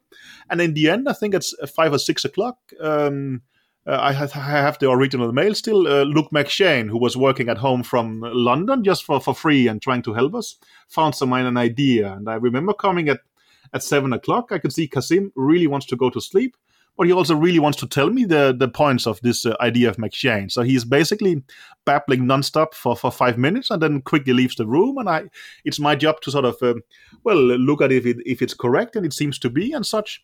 And uh, no, there was just this humongous amount, uh, amount of panic, this uh, huge amount of um, emotions, but still we managed to shield Vishy from them. So it was something that happened internally in the in the team, and it was very interesting. And of course, um, well, when you put people under stress for like three three weeks, and then you give them this uh, last night where everything sort of is, is so difficult, well, of course it becomes also low quality work at times, and it becomes emotional, and people will start fighting and such. But well, that's also how big things are achieved. And it, it, worked out tremendously well for Vishy. And then he played uh, an extremely good game and won. And you can imagine our, our relief and happiness. I mean, well, generally chess players beha- behave very nicely when they, they they win something and they handshake and they smile. But uh, well, there at least uh, in a in a random hotel corridor in in Sofia, we were celebrating like football players for for one or two minutes. I remember that. Well, we were basically hugging each other, uh, calling our wives on the phones and stuff like this, and it was uh, it was very heartwarming. And I think I was giving high five to a a random kid of uh, uh, uh sort of on, on on the outside our hotel rooms and such. And then we calm down and start behaving like normal people people and, and, took a taxi to the playing hall. But that was an extreme moment for us and something that, uh, well, when we start talking about here, basically I start becoming in tears. So it, it sounds like it, it, did matter to me, even if it was like uh, quite some years back. Okay, also es geht um die WM 2010 in Bulgarien gegen den Bulgaren Topalov. Was ich aus Zeitgründen nicht fragen konnte, war die Hinreise. Vichy wollte von Madrid aus über Frankfurt nach Sofia fliegen, aber dann kam ein Vulkan namens Eyjafjallajökull dazwischen und das Team musste also von Frankfurt aus im Auto fahren. Und nach 40 Stunden Fahrt und mit Hilfe von Herr der Ringe Filmen kamen sie dann an und ja, Peter Heine hat auch mal gesagt, dass das das beste Teamerlebnis war, das er je hatte. Aber jetzt zur Frage nach dieser letzten Nacht vor der entscheidenden zwölften Partie. Er sagt, Vichy hatte im Match speziell mit Schwarz in der Eröffnung Probleme. Mit Slawisch und Grünfeld haben sie keine guten Erfahrungen gemacht und deswegen wollte Vichy das abgelehnte Damengambit vorbereiten. Und er hatte auch Hilfe von Wladimir Kramnik und von Garry Kasparov und von Magnus Carlsen. Und dann gab es eine Situation, in der Kasim Janov, also der war auch Sekundant von Anand, mit Kramnik telefonierte und Vichy selbst mit Kasparov. Und da sich aber Kramnik und Kasparov überhaupt nicht mochten, durften die voneinander nicht erfahren. Und Peter Heine hat dann schnell die Tür zugemacht, sodass die beiden sich nicht hören konnten. Und in dem Podcast mit äh, Ben Johnson beschreibt er eben, wie nachts Panik ausbrach, weil es Probleme gab Kramnik hat dann angefangen, ein Alternativrepertoire aufzubauen, nämlich Nimmt so Indisch. Und letztlich half dann der Engländer Luke McShane, diese Lücke zu schließen und alles war wieder okay. Anand hat davon nichts gemerkt, weil er geschlafen hat. Also das Ganze war sehr emotional, aber so ist es eben in extremen Momenten, sagt er. Und es gab dann nach dem Erfolg von Vichy auch große Erleichterung. Infolge dieser Rivalität mit Topalov haben sie dann beim Feiern auch ein bisschen die Beherrschung verloren. Und ja, die Erinnerung lässt ihn auch, äh, lässt auch ein bisschen Tränen hochkommen bei ihm, auch wenn es schon lange her ist. Ja, was Peter Heine jetzt im Interview nicht gesagt hat, aber trotzdem so ist, es gibt auch immer noch Twitter-Battles, zum Beispiel auch unter Beteiligung von äh, Topalovs damaligem Manager Danailov, der Vichy Anand zum Beispiel als Ratte bezeichnet hat. Also das zeigt, wie viel Spannung damals drin war, wenn das elf Jahre später immer noch auf Twitter hochkocht. Ja, also man könnte jetzt natürlich noch über jeden anderen WM-Ort äh, etwas sagen. There aber, is many, many, äh, many, many stories, but I think one podcast will not be enough, I'm afraid. Ja, leider.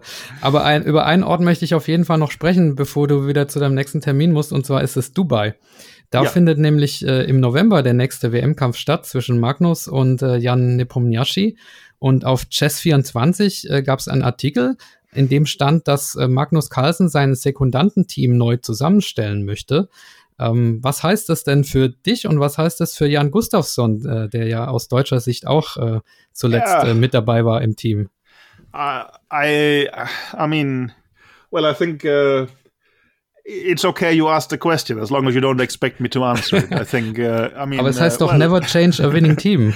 yeah, maybe. And um, well, uh, the good thing is that. Um, well, uh, Magnus makes his own decisions, and uh, well, uh, they tend to work for him. That's maybe also a lesson I have learned as a second. That uh, well, when you work for the best players or the best geniuses and such, you can basically throw away the books you have on how you should do such things.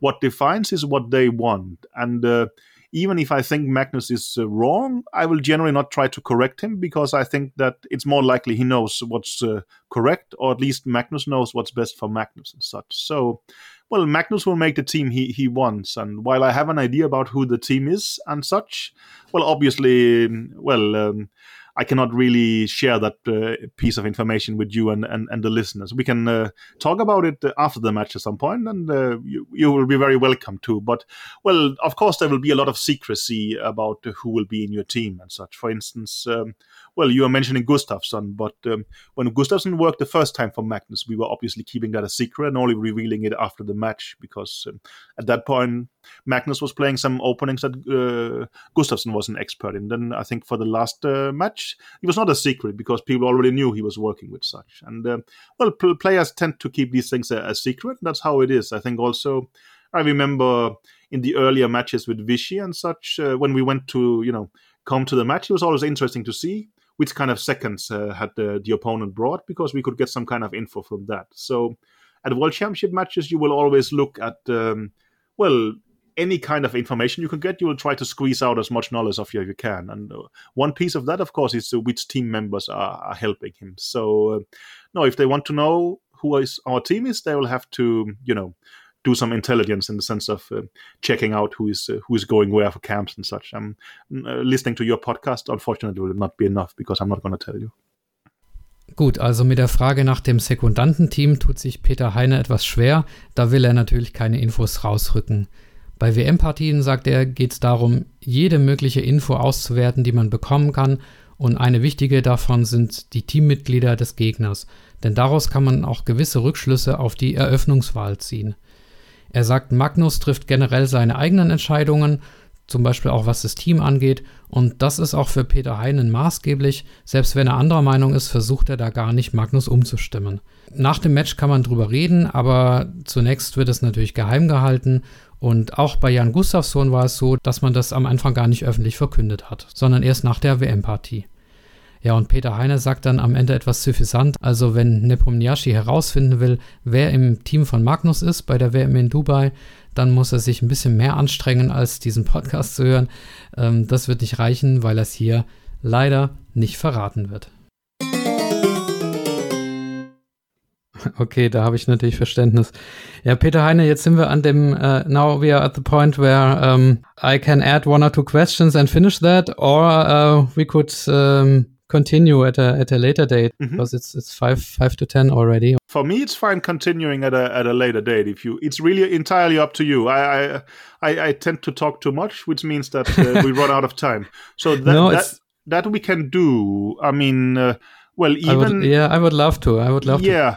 Well, I for the for the next hour, I have to do this other thing if you want to meet again uh, in an hour, we can do it. If you want to yeah, get it done today, sure. then I have like 45 more minutes. So if you want to do that, we can sure. do that. I mean, it, okay? it won't be another 45 minutes, but but there are there are some questions uh, about mm-hmm. your top 50 yeah. chess players and, and, so on. Um. It's completely fine. Uh, my suggestion is that I do my other meeting and then I will tell you on Skype and uh, sorry, I will tell you on Messenger. And uh, yeah, great. I, I, expect it to be in one hour, but it could be before. I, I don't know. I'm just told to sit by at some business meeting. I don't know what's going to happen, so I will have to. Uh, but it's part of my job, and my job is uh, well, I have to be a priority, obviously. So. Yeah. Okay. All right. Then I'll look into the the messenger. Um, yes, and maybe you should send me a new inv- in- invitation for Sendcast. I don't know how that uh, works. No, I, can... I, don't think it's needed. It's it's just. Okay okay. uh, the, the same. Okay, the, okay, good, good. I have to go. See you, see you soon. Okay, okay bye bye. Ähm, ja, okay. Ja, und da war er weg, Peter Heine Nielsen. Ich konnte gerade noch auf Speichern der Tonspur klicken, bevor er verschwunden ist. Ja, ich dachte, ich lasse euch die Unterhaltung jetzt einfach mal drin, weil es einerseits ein Stück weit zeigt, wie beschäftigt und eingespannt Peter Heine ist andererseits aber auch sein Entgegenkommen aufzeigt. Also er hatte kurz vorher gesagt, dass er ein bisschen früher weg muss und angeboten, dass wir zur Not später fortsetzen können und das habe ich dann auch dankbar angenommen. Jetzt wisst ihr bestimmt auch, warum ich meine Interviews nur auf Deutsch mache, denn mit Englisch geht es mir wie Peter Heine mit Deutsch. Verstehen ist gut, aber sprechen ist ja nicht unbedingt so mein, meine Spezialität. Ach ja, das Meeting, in das er musste, das war ein Business-Meeting mit dem Vater von Magnus Carlsen und einem weiteren Gesprächspartner, bei dem er dabei sein sollte. Magnus ist ja nicht nur die Nummer eins der Welt, sondern betreibt auch, und ich glaube, das ist auch ein Stück weit koordiniert und gesteuert durch seinen Vater, auch ein Business mit der sogenannten Play Magnus Group. Und da fällt sowas eben auch in den Aufgabenbereich von Peter Heine Nielsen. Ja, und nach diesem Meeting gab er mir wie besprochen Bescheid und deswegen dürft ihr euch jetzt freuen auf die Fortsetzung des Interviews. Ja, Teil 2 des Interviews mit äh, Großmeister Peter Heine Nielsen, dem Sekundanten von Magnus Carlsen. Wir haben über Dubai gesprochen, die bevorstehende WM und die Zusammensetzung des Teams von Magnus. Äh, ja, bei der, bei der letzten Weltmeisterschaft äh, zwischen Magnus Carlsen und Fabiano Caruana gab es zwölf Remis und äh, dann hat Magnus hier im Tiebreak gewonnen. Es gab jetzt mehrere Ideen, wie man das vermeiden kann zukünftig. Zum Beispiel den Tiebreak äh, vor dem Match äh, auszuspielen. Und jetzt wurden, glaube ich, die zwölf Partien wurden auf 14 erweitert. Ähm, was ist für dich die richtige Maßnahme gegen, gegen, dieses, äh, die, gegen diese vielen Remis? Oder ist das gar kein Problem aus deiner Sicht? Well, I think you're giving the answer, or my answer in the end, that I don't see it as a big problem. I mean, for me, the World Championship match in London was uh, incredibly exciting and intense. Um, and uh, well, of course, chess in general has a draw problem. It's getting more draws because the players are playing well, because the openings are getting more and more solved. But I think the last World Championship match, well, both players were trying very hard to to win. And I think generally they were trying to win every game, and then especially they was, of course, trying to to win the match. But I think with chess, it's necessary also to look at match at its uh, entirety and such. And um, well, I think it was um, very interesting. And of course, there was maybe a couple of uh, draws that was uh, too short, but I wouldn't say it was a bad problem compared to other matches. But of course, I understand that 12 draws might look somewhat boring. I think that this match was uh, very rich in content in, in numerous ways.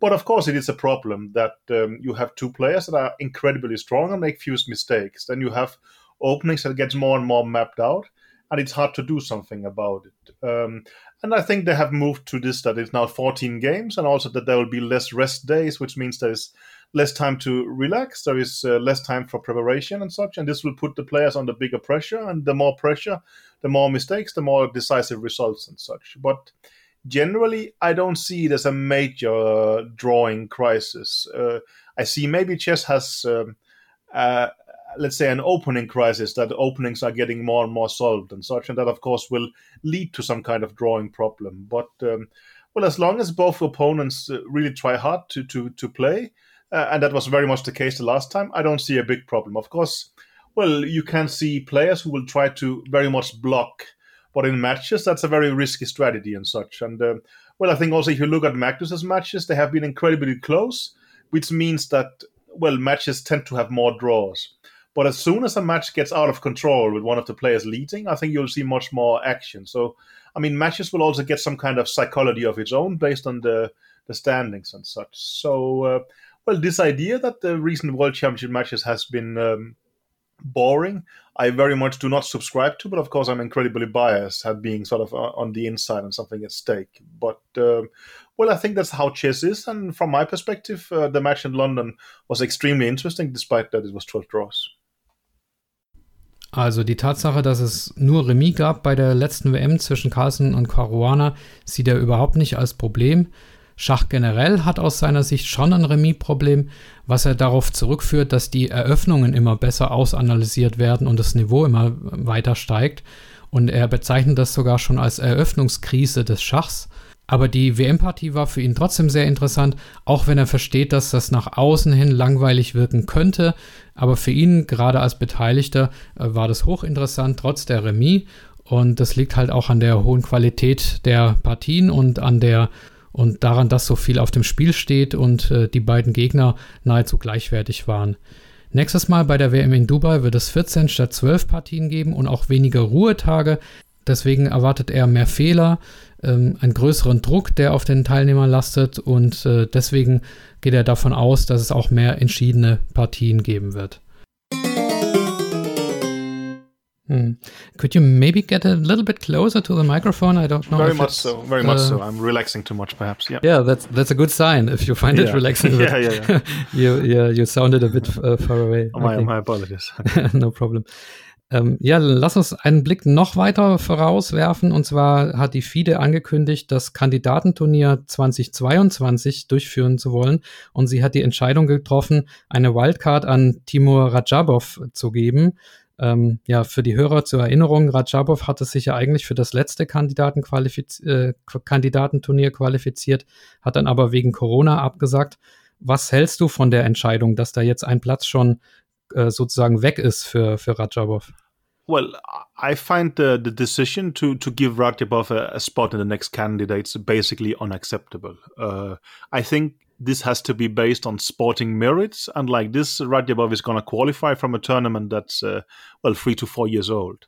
Uh, that I think is just uh, pl- plainly unacceptable. Um, I understand the argument that something wrong was done to Radjabov, and uh, well, one can agree or disagree with it, and I probably uh, agree with it. But the solution is then, like uh, with any solution, that it should be settled in the in the court of law, and there should be some kind of uh, penalty for those who created problem, and some kind of compensation for those who uh, who suffered from it. But this idea that Radjabov gets a spot in the next candidates is just wrong because that spot comes uh, uh, on the expense of some other player. So I mean well, Radjabov should uh, get a chance to, to qualify on equal terms with, um, well, Firouzja, a- anybody. It should be a fair sporting competition where people start on the level they're qualified for. This idea of using, well, sporting uh, sort of advantages to compensate for political mistakes has unfortunately been a rather big problem in FIDE historically, and it really is something that should be removed. I mean, we can go back to the match in Sofia in 2012 well, Topalov had to only beat Kamsky to qualify for that because his manager managed to negotiate some deal with uh, with FIDE. That is unacceptable. I think that uh, Kramnik in 2008 had to play Vishy in a rematch because he lost in Mexico, and then his manager has negotiated that if he loses the the tournament in a uh, in a the title in a tournament, then he gets a, a revenge match. That's also unacceptable. And I see this as a continuation of these things that it seems possible to negotiate sporting advantages uh, with the leadership of FIDE, and that should be that is just not acceptable. I understand that uh, was wronged, but that has to be settled in a let's say well, civil court uh, way, not in a way where it actually hurts other players. So that I find uh, completely unacceptable. And um, well, I also think that uh, the current way that they're deciding the spots for the next candidate has too much uh, random element in it, in the sense that uh, two of them comes from a big Swiss tournament, but uh, a big Swiss tournament has a well, it's very much decided by chance. Of course, the one who plays best will typically win, but it's only 10 and 11 rounds. There's a huge amount of players and such. Uh, many things can happen. And uh, that's not how I think qualification should be for the candidates tournament. You have to show a high level over quite a high uh, a long stretch of time and here you can qualify for the candidates just based on 10 11 rounds which i think is too little and such so in my opinion they are going in the in the wrong direction but uh, i understand that they feel differently about it but that is very much my point of view Ja, die Frage nach der Wildcard von Rajabov, die habe ich Peter Heine Nielsen natürlich nicht einfach ins Blaue hineingestellt, sondern ich wusste, dass er das sehr kritisch sieht. Ähm, in meine Facebook-Gruppe haben die meisten Leute gesagt, sie finden das die richtige Entscheidung. Aber Peter Heine Nielsen hat schon vorher auf Twitter geschrieben, dass er das für inakzeptabel hält und hat das jetzt hier auch nochmal wiederholt. Er meint, dass die Plätze für das Kandidatenturnier halt nach sportlichen Kriterien vergeben werden sollten und äh, er gibt zwar zu und ist auch der Meinung, dass Rajabov ein Stück weit Unrecht getan wurde, aber er sagt, das sollte mit einer finanziellen Entschädigung geregelt werden. Denn so geht es jetzt auf Kosten eines anderen Spielers, der sich ansonsten sportlich qualifizieren könnte, wie zum Beispiel Firuccia. Politische Fehlentscheidungen durch Entscheidungen, die ins Sportliche eingreifen, wieder gut zu machen, das sei leider ein Weg, den die FIDE schon öfters genommen habe und das sei einfach falsch. Er nennt dazu zwei weitere Beispiele. Zum Beispiel sei Topalov 2012 der Weg zum WM-Match gegen Arnand aufgrund eines Deals seines Managers äh, sehr leicht gemacht worden. Und mit Kramnik 2008 gab es ein weiteres Beispiel und äh, das ist für ihn einfach inakzeptabel. Generell ist der Zugang zum Kandidatenturnier für ihn überarbeitungsbedürftig, weil einige Zufälle mit im Spiel sind und nicht gewährleistet ist, dass wirklich die Besten am Kandidatenturnier teilnehmen. Ja, ich, ich würde dich auch gerne noch um deine Einschätzung zu einem deutschen Schachspieler bitten, und zwar Rasmus Warne. Ich habe gelesen, dass du ihn äh, auch ein bisschen trainiert hast. Ist das, ist das richtig? Und wie siehst du seine Fortschritte? Well, uh, Rasmus Svane is is Danish, as far as I understand it, but he chooses to represent uh, Germany, uh, which sounds like a a great decision and uh, and such. So, of course, as a, as a sports person, he's uh, he's German, but well, he's born in Denmark, speaks Danish, and as far as I know, he's a Danish citizen. Um, well, uh, when I used to live in, in Denmark, which is by now actually I think eight years ago, him and Mads Andersen was a young uh, Danish-speaking talents, and they came to my apartment for like uh, two, three days for a week, and we had a, a great time there. And uh, yeah, again, it becomes a bit like uh, my, my fond memories of, of Carlsen. Well, it could be seen as a training camp, but generally it was just uh, three persons who loved chess a lot who was debating uh, such. But um, well, Rasmus was uh, very talented uh, back then, and I I didn't know him so much because despite being Danish, uh, of course he was part of the German. Uh, chess environment and such. So it, for me, it was also one of the reasons I invited him was that I was I was curious to to see how how he was doing things and such. And um, he generally makes a very um, uh, strong and pleasant uh, impression. I mean, I really liked him a, a lot as a as a person, as, as a kid, he is sort of funny and interesting, while also, of course, as a chess player, he's very strong. And his development seems to have, have been uh, doing uh, quite well. He's obviously a strong grandmaster already. I think he has won uh, an individual gold medal for the German team, if I remember correctly, and such. And well, he's just a, a strong player. Of course, um, well, my perspective is that uh, the only one I really know as a young player is Magnus Carlsen, and everyone will look um, less talented than Magnus by, by definition. But um, well, I mean, had uh, Rasmus decided to to stay Danish, he would be uh, uh I mean, a, a generational t- talent for, for Danish standards, uh, and uh, well, the same for, for Germany. You're very lucky to to have Rasmus. So, if anything, you bring up a bit of uh, envy for me for me as a Dane by by brow- brow- broaching on that subject. But um, I mean, he's going to be a great competi- uh, contribution to your national team for, for quite a while, and I think also he will have an interesting. Um, uh, own career, and uh, so will his his younger brother, who who recently became the online world champion, if I remember correctly. Peter Heine Nielsen sagt, dass, soweit er weiß, Rasmus Swane dänischer Staatsbürger ist, aber sich entschieden hat, als Sportler Schach für Deutschland zu spielen. Vor acht Jahren hat er Mats Andersen, das ist ein anderer junger dänischer Spieler, und Rasmus Swane in eine Art privates Trainingslager eingeladen und da mochte er ihn schon auch als Person und als Spieler ist er jetzt ein starker Großmeister geworden. Natürlich mit weniger Talent als Magnus Carlsen versehen, aber ja, das ist ja auch kein richtiger Maßstab. Ein bisschen scheint es auch so, als bedauert Peter Heine, dass Rasmus für Deutschland spielt, denn er sagt, wenn er sich für Dänemark entschieden hätte, dann könnte er jetzt aus dänischer Perspektive ein richtig äh, wichtiger Spieler sein. Und er meint aber, Rasmus wird seinen Weg machen, genauso übrigens auch wie sein Bruder Frederik Swane.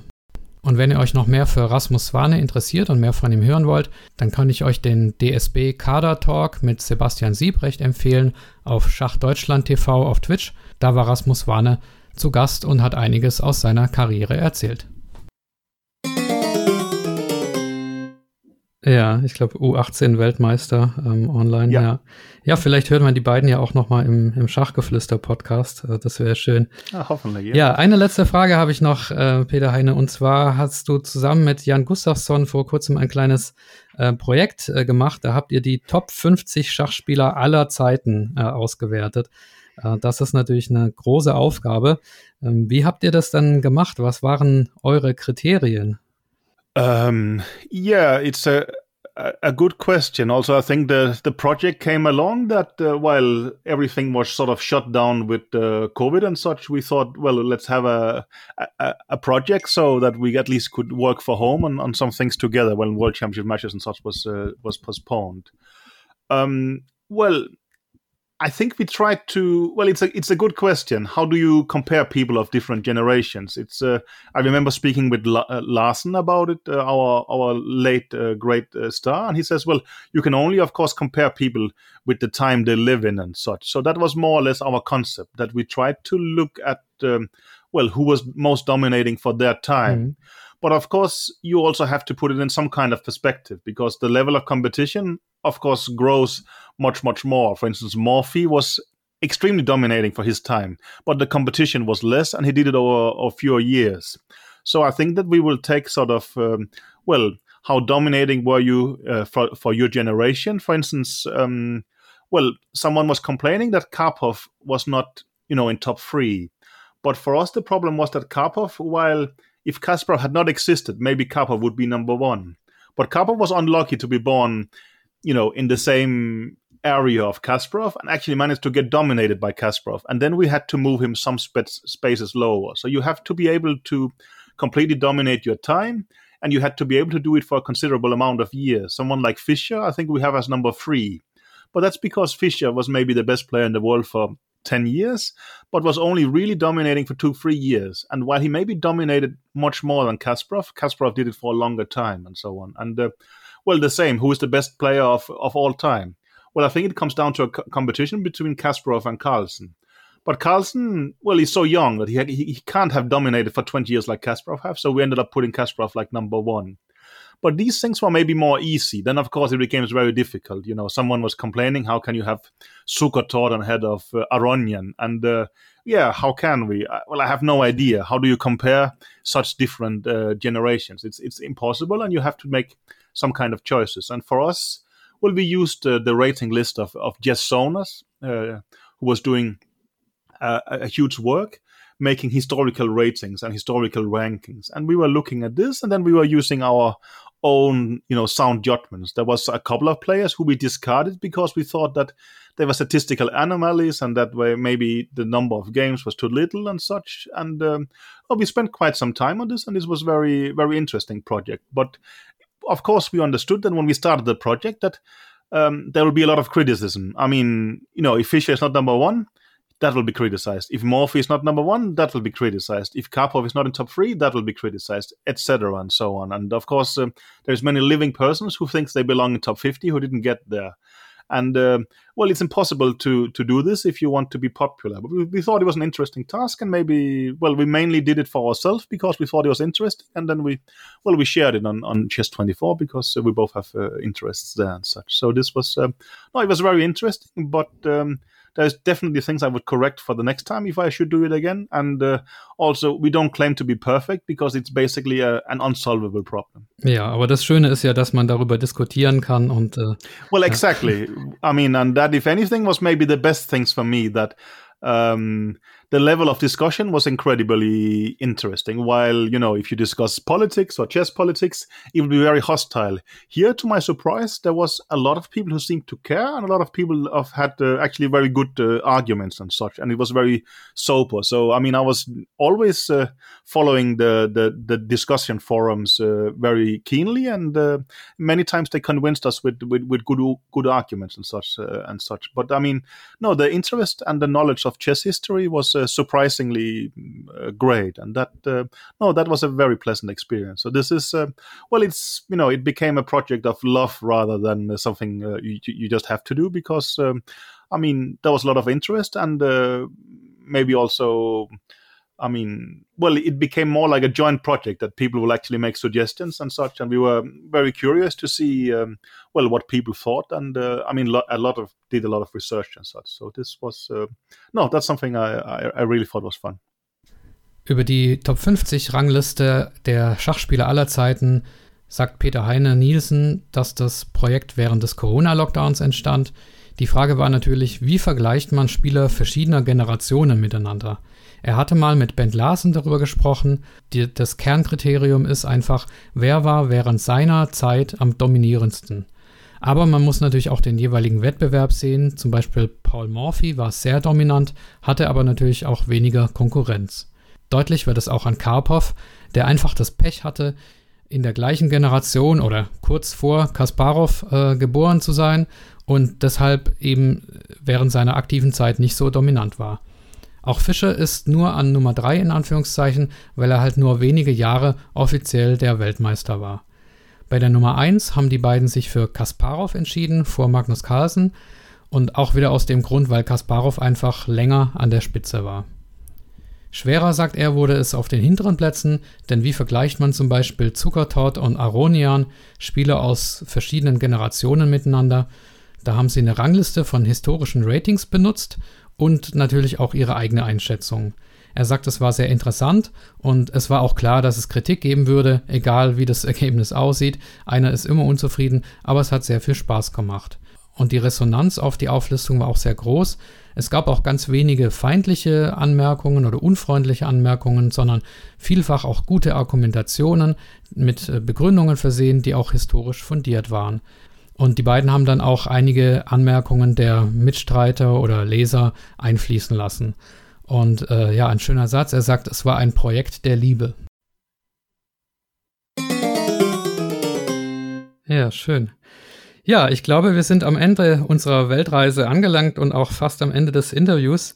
Ähm, als wir besprochen haben, wie wir das machen, hast du mir auch äh, anfangs angeboten, mal ein bisschen auf Deutsch zu sprechen. Und ich bin jetzt natürlich ja. neugierig auf dein Deutsch. Also es wäre toll, wenn du die nächste Frage auf Deutsch äh, beantworten könntest. Das äh, wäre sehr schön. Und die Frage ist einfach, ja, eine Joker-Frage. Ähm, haben wir noch irgendwie was vergessen oder möchtest du den äh, Podcast-Hörern oder den, den Schachfreunden äh, auf der Welt noch irgendwas mitteilen? Ja, also das sind so viele interessante Themen, aber ja, ne, also mein Deutsch ist nicht gut genug, so ich sage ne, ich glaube, dass du hast uh, alles gut geschafft. Um, but uh, I will just, uh, well, my German is okay. I learned it in, in school, and when I played Bundesliga, I get to train it rather often, and of course also with Anand. Um, I would have um, many training camps in Bad Soden where we would use some German. But for instance, uh, Vishy's German is is much better than mine and such. He he, he stayed there and such. So um, and also, for instance, I'm able to read uh, chess magazines in German without any problem. And also, well, I can, you know, if someone asks me on the street in Germany or if I have to order food, which is uh, quite important for me, I can I can do it in German.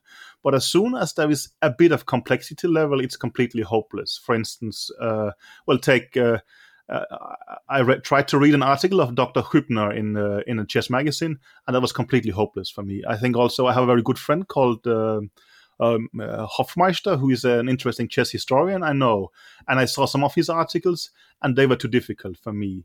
And I think actually it's quite typical that if you see at chess players and languages, that we develop knowledge of chess German or chess English. I mean, also, well, now I'm, I'm in my marriage we speak English, so of course uh, I have developed the language quite more. But else it would be typical that I'm completely fluent in chess English, while if you have to broach on very different subject, it actually becomes quite weaker. For instance, uh, I didn't get that great mark in, in, in, English in, in school, despite I've actually written a book in English and done numerous interviews. So it becomes a lot about the, the subject here. And uh, well, the same with German. I can obviously read uh, German game annotations and, and, and things like that. But uh, if we enter the complexity level of uh, Dr. Hübner, then uh, I'll have to resign, I'm afraid. Okay, ja, dann bin ich ja froh, dass meine Fragen nicht so komplex waren wie die Artikel von Hübner. No, no. Again, ja, ja es ist, also ich, ich verstehe Deutsch, aber äh, korrekte, well, komplizierte Antworten mit Deutsch ist zu schwierig für mich. Ja, zwei, drei Sätze Deutsch habe ich ihm ja dann doch noch entlocken können. Peter Heine sagt, dass er das in der Schule gelernt hat, in der Bundesliga dann weiter trainiert hat und auch während seiner Zeit mit Vichy Arnand wurde teilweise Deutsch gesprochen. Und da haben sie ja viel Zeit gemeinsam in Bad Soden bei Hans-Walter Schmidt verbracht. Er könnte jetzt zum Beispiel ein deutsches Schachmagazin lesen, Kommentierungen von Schachpartien oder auch auf Deutsch Essen bestellen zum Beispiel, aber komplexere Sachen sind hoffnungslos. Zum Beispiel hat er einen Artikel von Robert Hübner versucht zu lesen und das war zu schwer. Auch schachhistorische Artikel, wie zum Beispiel von seinem guten Freund, dem Schachhistoriker Dr. Frank Hoffmeister, das äh, kriegt er also nicht hin. Generell können Schachspieler gut die schachliche Fachsprache lernen, aber darüber hinaus äh, wird es eben schwieriger. Ja, also das nächste Interview versuchen wir vielleicht mal ähm, auf Deutsch, aber ich bin auf jeden Fall sehr froh, dass du, äh, dass du zugesagt hast und okay, habe auch ein ganz schlechtes Gewissen. Also kümmere dich lieber um Magnus und deine Familie wieder. Ja, ja, kein Problem. Das, das, uh, I promise I will do that. And uh, well, if we do an interview about Dubai, it's hopefully because uh, I'm in good mood and uh, Magnus has won. So if uh, if Magnus win, I hope we will we will speak again. That's the deal, okay? Ja, überraschendes Angebot von Peter Heine Nielsen. Also, wenn Magnus Carlsen Ende des Jahres die Schach-WM gewinnen sollte und er dann in guter Laune ist, dann bietet er mir ein nochmaliges Gespräch an. Spätestens jetzt weiß ich also, wem ich im November die Daumen drücken werde.